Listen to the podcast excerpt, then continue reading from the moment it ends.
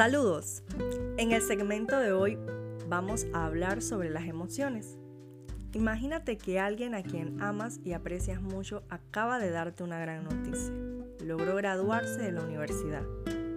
¿Piensas o meditas en cómo debes sentirte?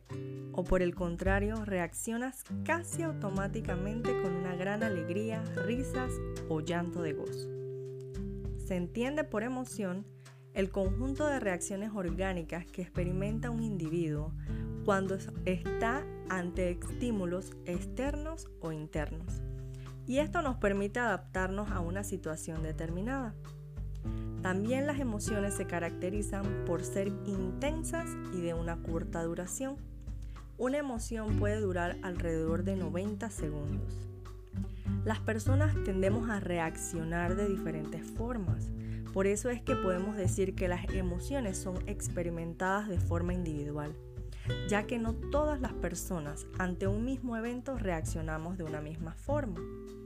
Si nosotros, por ejemplo, podemos ver, estamos delante de, estamos percibiendo un robo, tal vez algunos huyan, otras personas se paralicen, otras personas intenten luchar ante esa situación que están experimentando y de esa forma nos damos cuenta de que hay diferencias individuales en cada uno de nosotros. Por eso me gustaría compartir con ustedes el día de hoy acerca de cuáles son las emociones principales, porque es de suma importancia que podamos identificar cada una de ellas, porque en la medida que las identifiquemos podemos trabajarlas y procesarlas. Y la primera emoción que es muy conocida por todos nosotros es el enojo o la ira. La ira es una reacción de irritación, de furia o de cólera que desencadena cuando estamos ante una situación de indignación. El enojo nos hace sentir vulnerados en nuestros derechos. También ocurre cuando tenemos la sensación de haber sido perjudicados. La ira exige una respuesta urgente.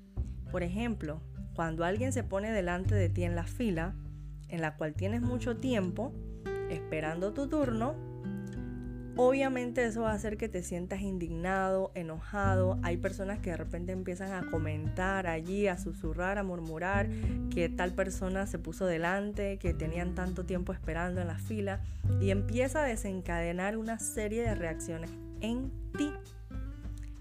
Otro sentimiento, otra emoción que es muy común es el miedo. El miedo se experimenta ante un peligro real e inminente. Es activado por amenazas a nuestro bienestar físico o psíquico. Y es la forma más habitual en la cual nosotros como individuos afrontamos el miedo.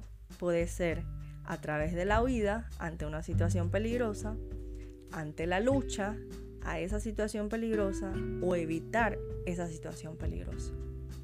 Nuestro organismo reacciona rápidamente ante el temor y ante el miedo. Por ejemplo, las personas que sufren de miedo a las serpientes o cualquier otro animal pueden experimentar este tipo de reacción automática. ¿Qué va a ocurrir en nuestro cuerpo? Se va a movilizar una gran cantidad de energía que va a prepararlo para la respuesta inmediata, que puede ser huida, salir huyendo lo más rápido posible de la amenaza que es la serpiente, huida, es importante que nosotros distingamos esa huida, ese apresurarnos, quiere decir que toda la sangre de nuestro cuerpo se está enfocando en nuestras extremidades, piernas y brazos. La otra reacción sería la de lucha, es decir, muchas personas van a buscar algún objeto cercano para intentar matar a la serpiente. Y otro puede ser la de evitar la situación, es decir, retroceder lentamente y buscar un lugar seguro. Así que es importante que podamos distinguir cuáles son nuestras reacciones ante el miedo.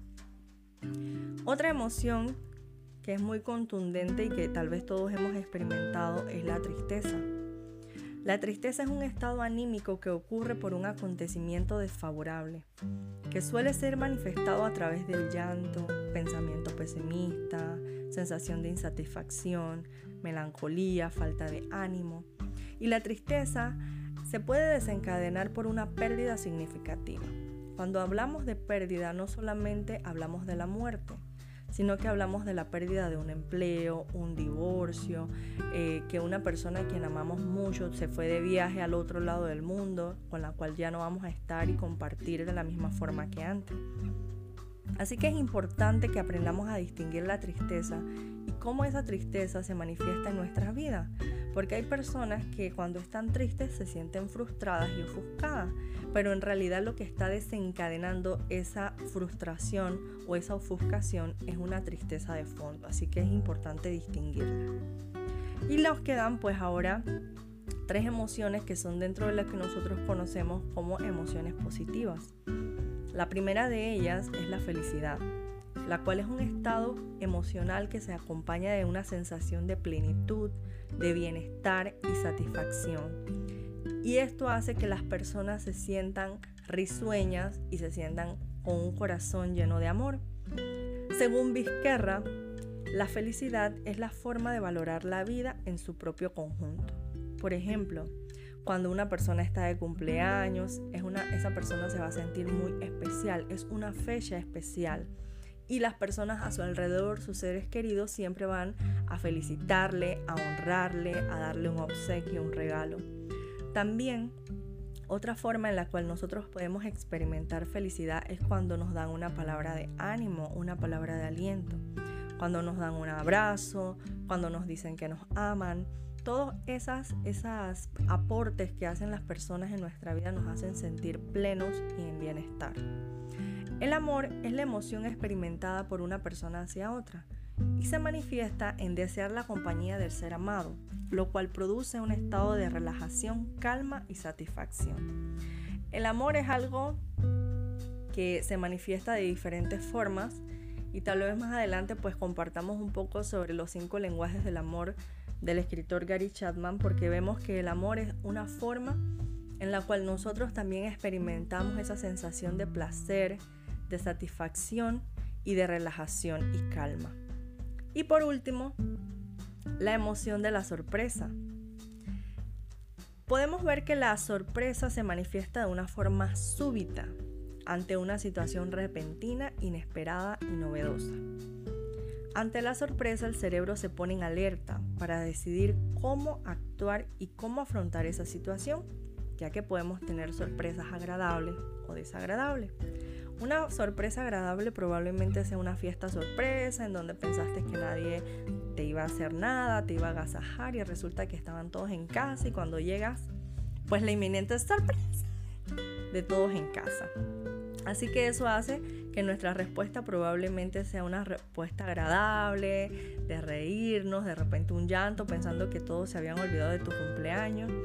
Sin embargo, pueden haber sorpresas inesperadas, como llegar eh, a tu casa sumamente cansado, agotado y de repente tener una visita inesperada, o de repente llegar a la casa y darte cuenta que te cortaron la luz.